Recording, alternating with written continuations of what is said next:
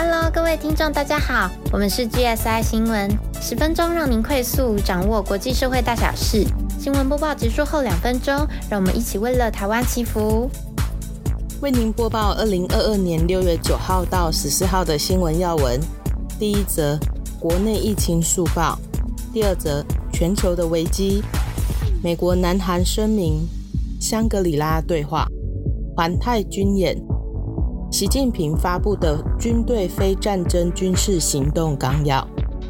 第三则，乌俄战报第一百零三天到一百零九天。我是大学特派记者 Flora。首先，我们来看国内疫情。国内这一周平均确诊数是六点六万，其中六月十一日一天确诊就将近八万。六月十日有两百一十三人死亡，死亡数再创单日新高。数据分析指出，染上新冠而死亡的病例中有九十七点九 percent 都是本身有慢性病史，只有一点七 percent 是本身无慢性病史而死亡的。六月十五日逐步开放边境，在调控入境一定人数总量为前提下，同步放宽边境检疫措施。其中之一就是入境检疫改为三加四，取消七日自主健康管理。在部落格上有图文详细说明，听众们可以上去观看哦。这一周可以看到中南部确诊人数越来越多。六月十三日，台中确诊人数有一万多人。是全台最高，高雄九千多人居第二高，新北七千多，台南六千多，彰化也有五千多，桃园、台北都四千多人。最近形容确诊者康复之后，宛如获得无敌星星，三个月内有一定免疫力，就算接触到确诊者也不用被框列。不过国外数据显示，并不是说只要确诊过就不会重复感染哦。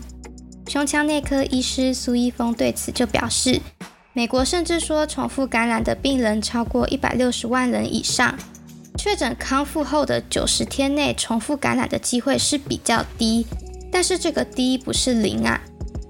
医院专责病房工作的护理师 Po 文表示，一年多来自己染疫三次，第二三次染疫中间只隔一个月，而症状一次比一次严重。担心自己落第四次染疫，症状可能更严重，成为重症患者。他表示，在第一次染疫之后出现脑雾症状，常常突然宕机，就像什么都接收不到一样，平均每一两个小时就会出现一次。根据美国 CDC 提出，多达五分之一确诊后康复的成年人，至少经历一种的长新冠不适症状。六十五岁以上有长新冠问题者比例更高达四分之一。长新冠也就是因罹患新冠肺炎产生的长期影响。国内常见的九大长新冠症状为呼吸道问题、掉发、红疹、忧郁、焦虑、失眠、心悸、胸痛、脑雾等症状。预防长新冠最有效的方式就是避免感染新冠肺炎。接种疫苗、正确佩戴口罩、保持社交安全距离等等，都是避免染疫的良方。那确诊者康复之后，如何帮助身体恢复呢？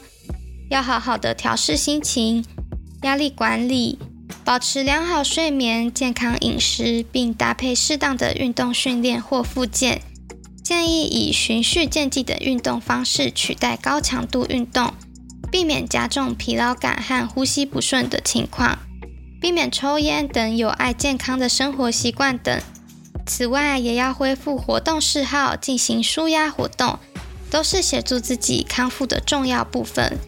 国外研究发现，长新冠症状多在十二周左右康复，但若未完整接种疫苗，症状有延长一至两年的案例。台湾最近出现 Omicron 亚型变异株 BA.4 及 BA.5 境外一路病例。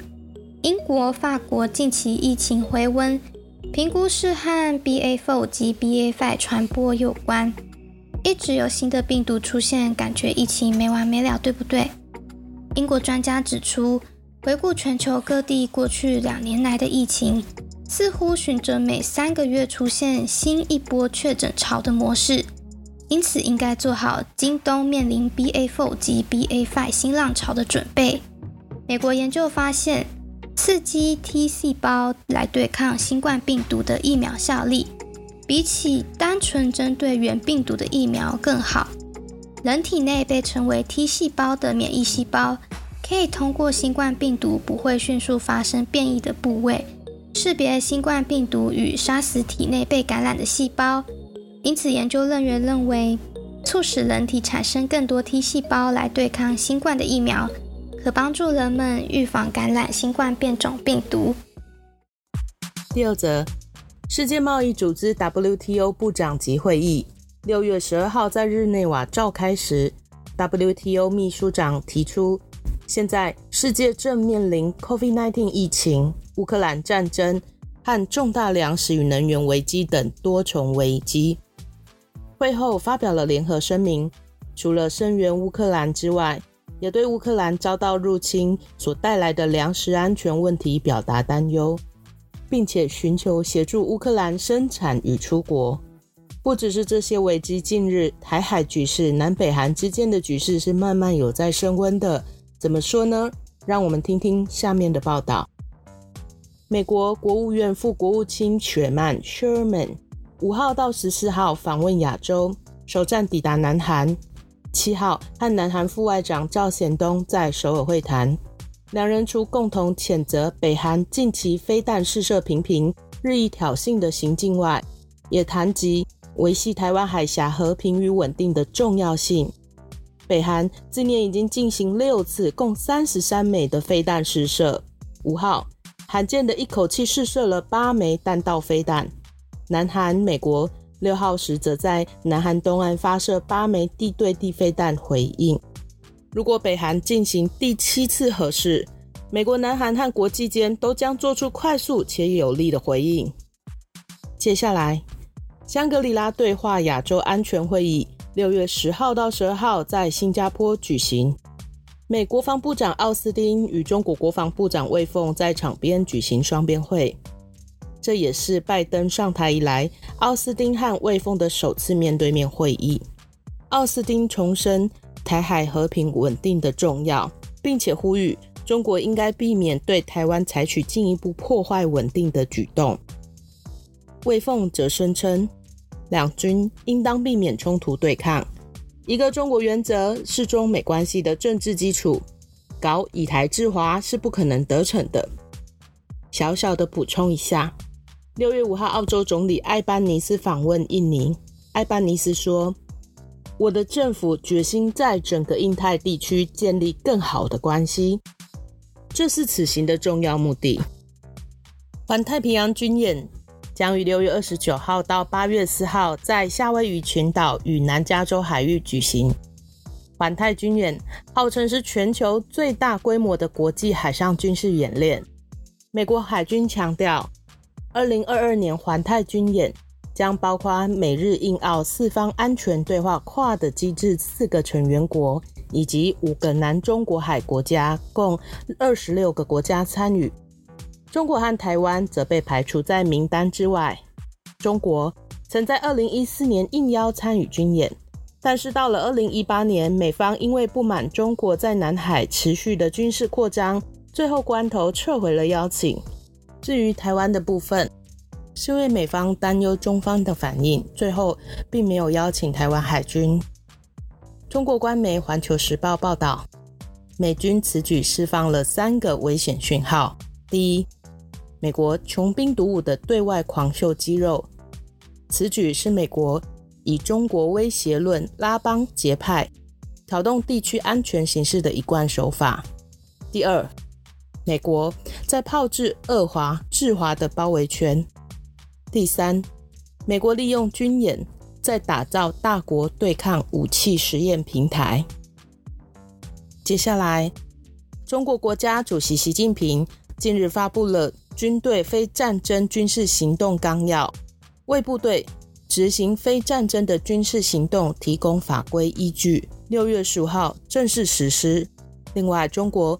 突然对国际社会主张台湾海峡是中国的内海，也引起了热议。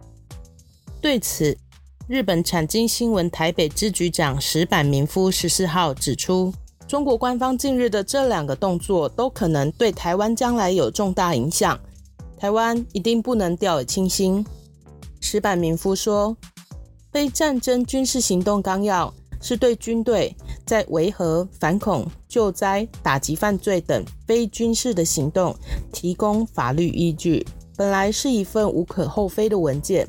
但是，考虑到普丁这一次是以特别军事行动的名目来入侵乌克兰，那将来习近平就可能以反恐、打击犯罪等名义来进攻台湾。”因为若不是战争的行为，就可以躲开国际法的相关规定，说不定还可以逃避经济制裁。至于中国宣称台湾海峡是中国的内海，可能是因为最近美、英、法等国的军舰纷纷穿越台湾海峡，让中国认为国际社会介入台湾问题的可能性提高，产生了危机感。但是中国的此说法。仍然是公然的挑战国际海洋法公约，强行改变了国际社会现有规则的做法。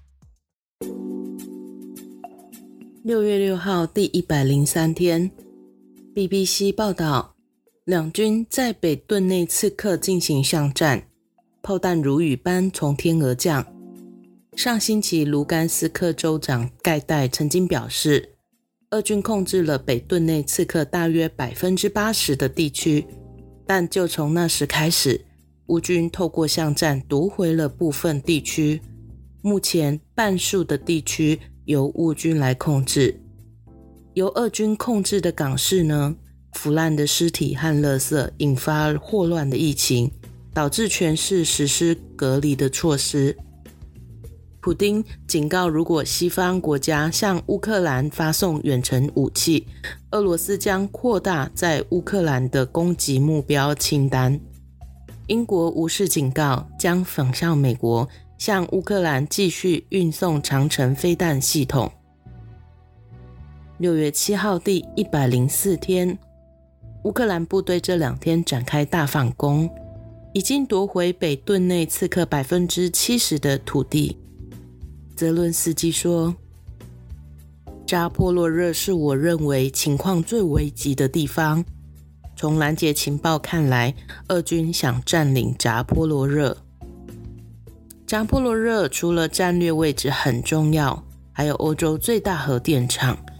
北约前指挥官预言，黑海很可能成为下一个新战场，因为俄罗斯已经派出三十艘军舰。”包括十二艘登陆舰在黑海外虎视眈眈，随时可能从海上攻击乌克兰，同时阻止乌克兰出口粮食。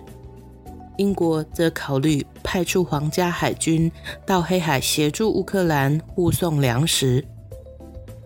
俄美塔斯社 TASS 报道，在亚速钢铁厂投降的一千多人已经被带到俄罗斯。执法单位正在仔细调查他们。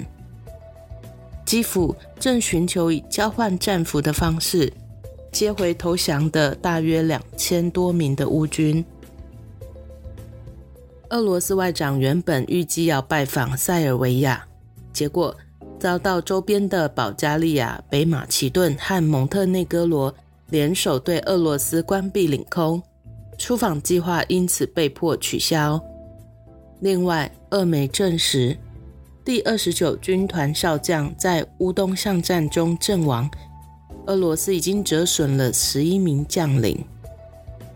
德国总理小兹表示：“啊，德国准备加强在立陶宛的军事任务，当地北约作战部队渴望扩大到旅级的规模。”芬兰刚申请加入北约，报名军训课程的女生暴增。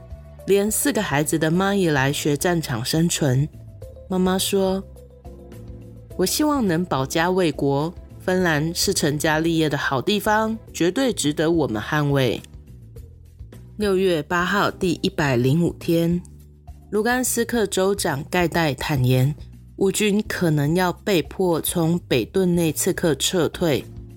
北顿内刺克正被俄罗斯部队每天二十四小时。不间断地被轰炸。他提到，拿下北顿内茨克，并完全切断连通巴克马特和西昌斯克两座城市的战略要道，是俄军在未来几天的重要目标。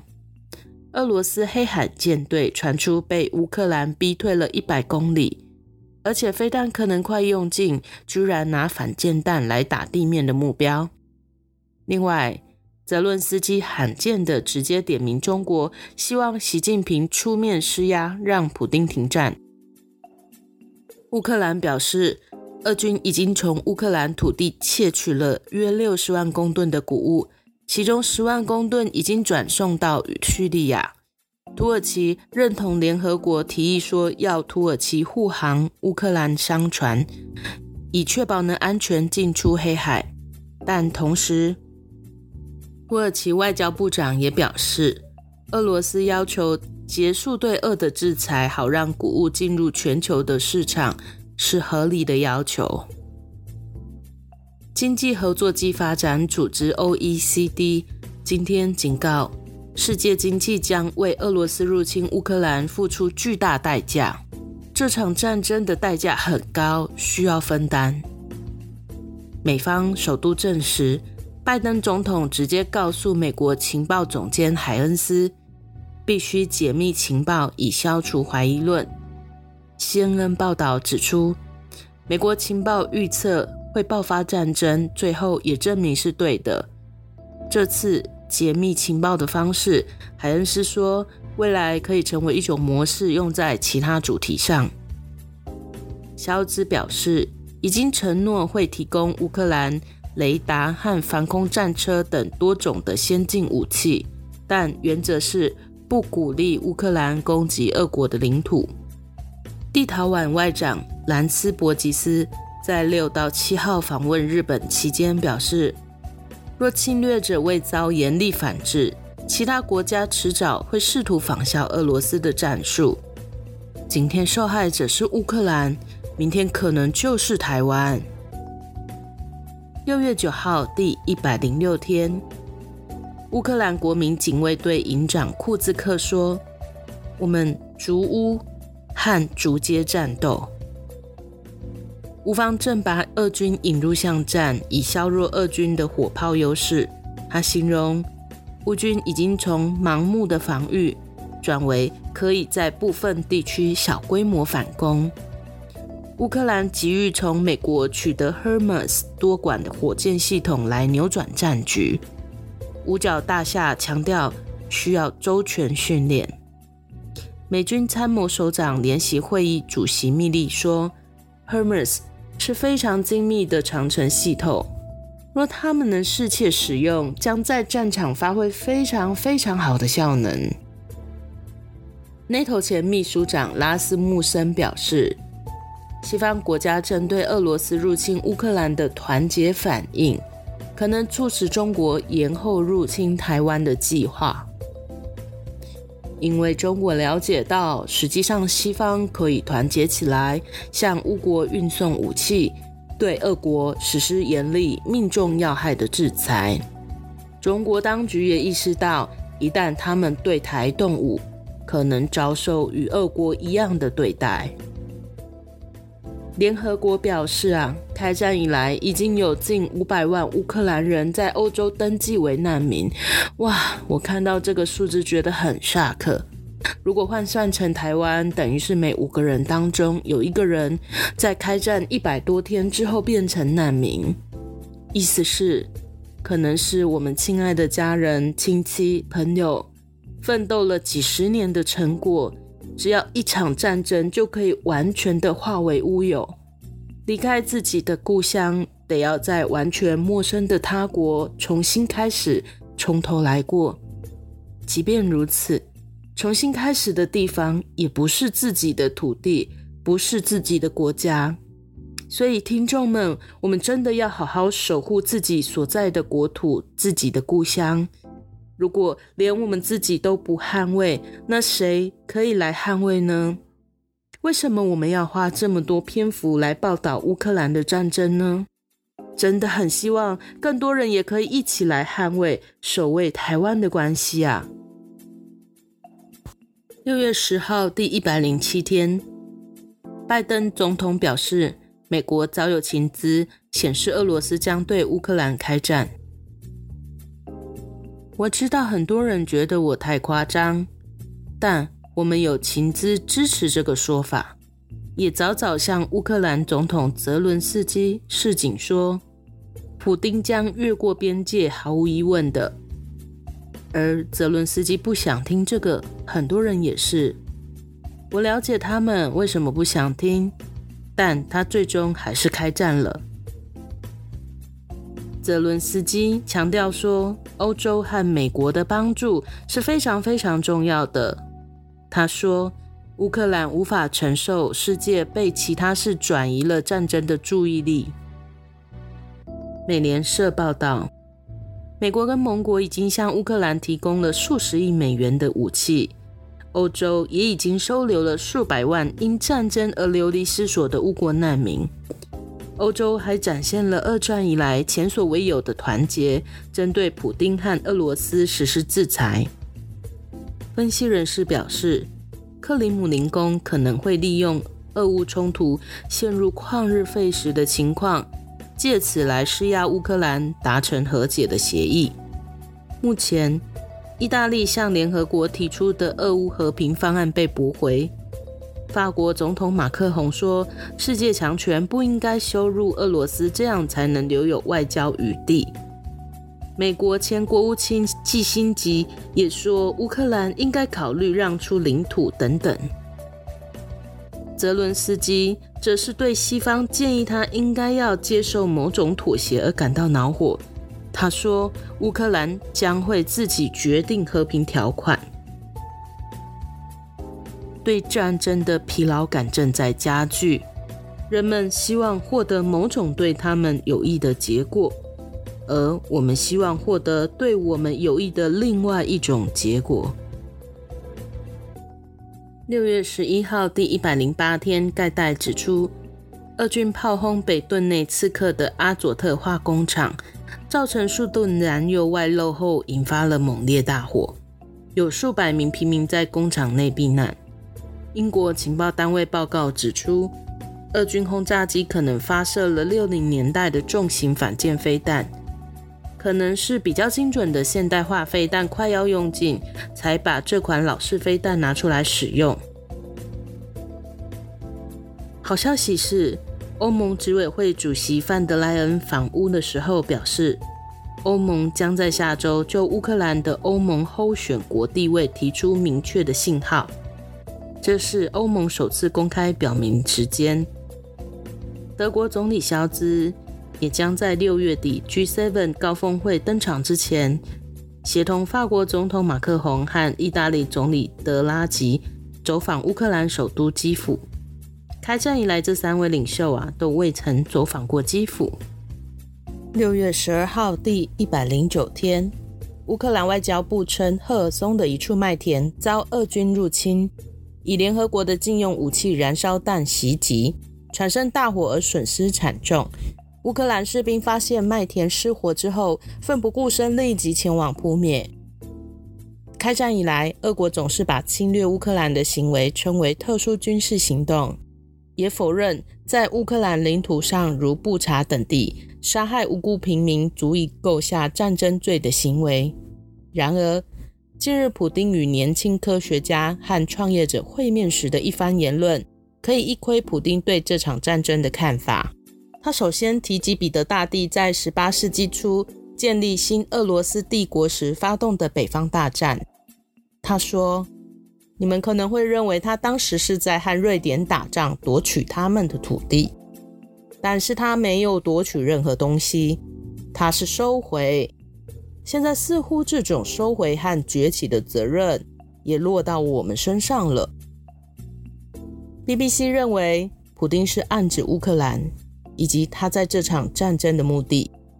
战前几个月，普丁曾发表文章，当中基本上是质疑乌克兰国家存在的历史权利。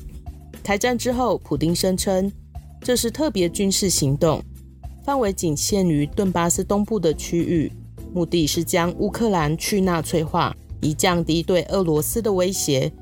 然而一百多天之后，乌克兰五分之一的领土已经在俄军控制之下。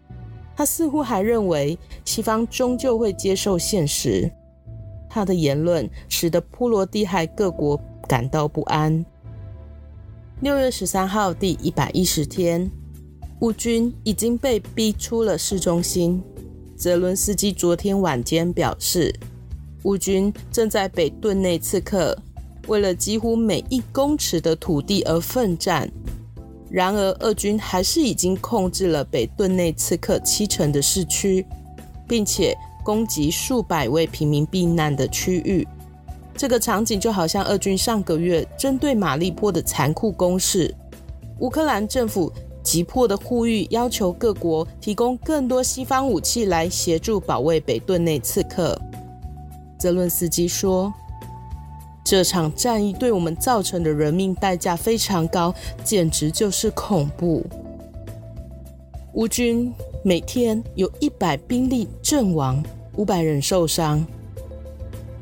俄军虽然控制了七到八成土地，但是在乌军坚强抵抗之下，还没有能够包围或攻下这座城市。北顿内刺客最后一座桥梁已经被炸毁。现在已经不可能离开，也不可能进入这座城市。此外，北顿内刺客的双子城西昌斯克也同样遭受俄军的密集炮火攻击。芬兰独立机构能源与清洁空气研究中心 （CREA） 公布了最新研究报告：俄罗斯在入侵乌克兰的一百天之内，因为输出化石燃料。大赚了九百三十亿欧元，大约相当于新台币二点九兆元。其中，欧盟国家的进口占了百分之六十一，价值五百七十亿欧元。最大的进口国是中国，其次是德国和意大利。部分的国家甚至增加对俄国的采购，包括中国、印度、阿拉伯联合大公国以及法国。好的，我们今天新闻播报到此，请记得按赞、订阅、开启小铃铛，并留言给我们鼓励哦。在节目最后，我们邀请您与暖心的 Grace 为世界一同祈福。今天资料来源主要是 BBC 中文、UDN、CNA、环宇新闻台、三立新闻网、TVBS 新闻网、中央流行疫情指挥中心记者会等等。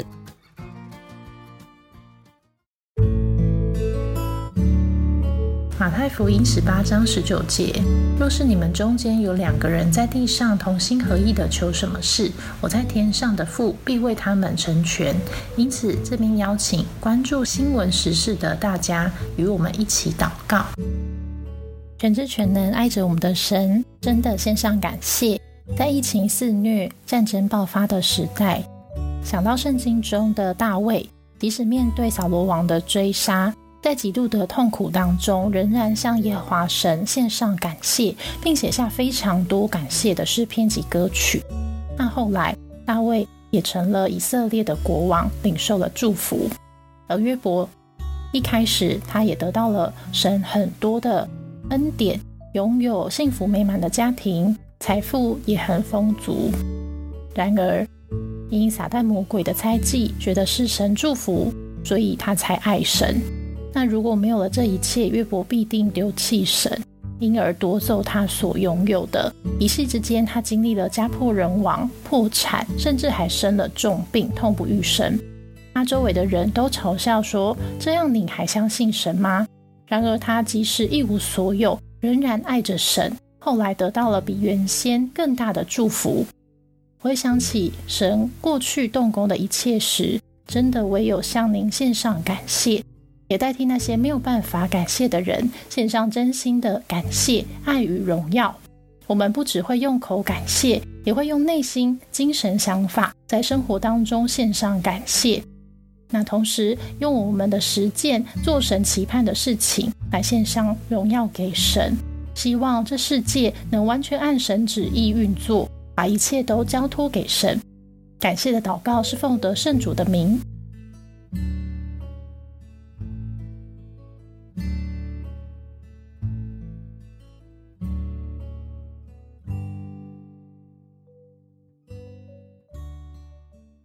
那。我们下集再见喽，拜拜。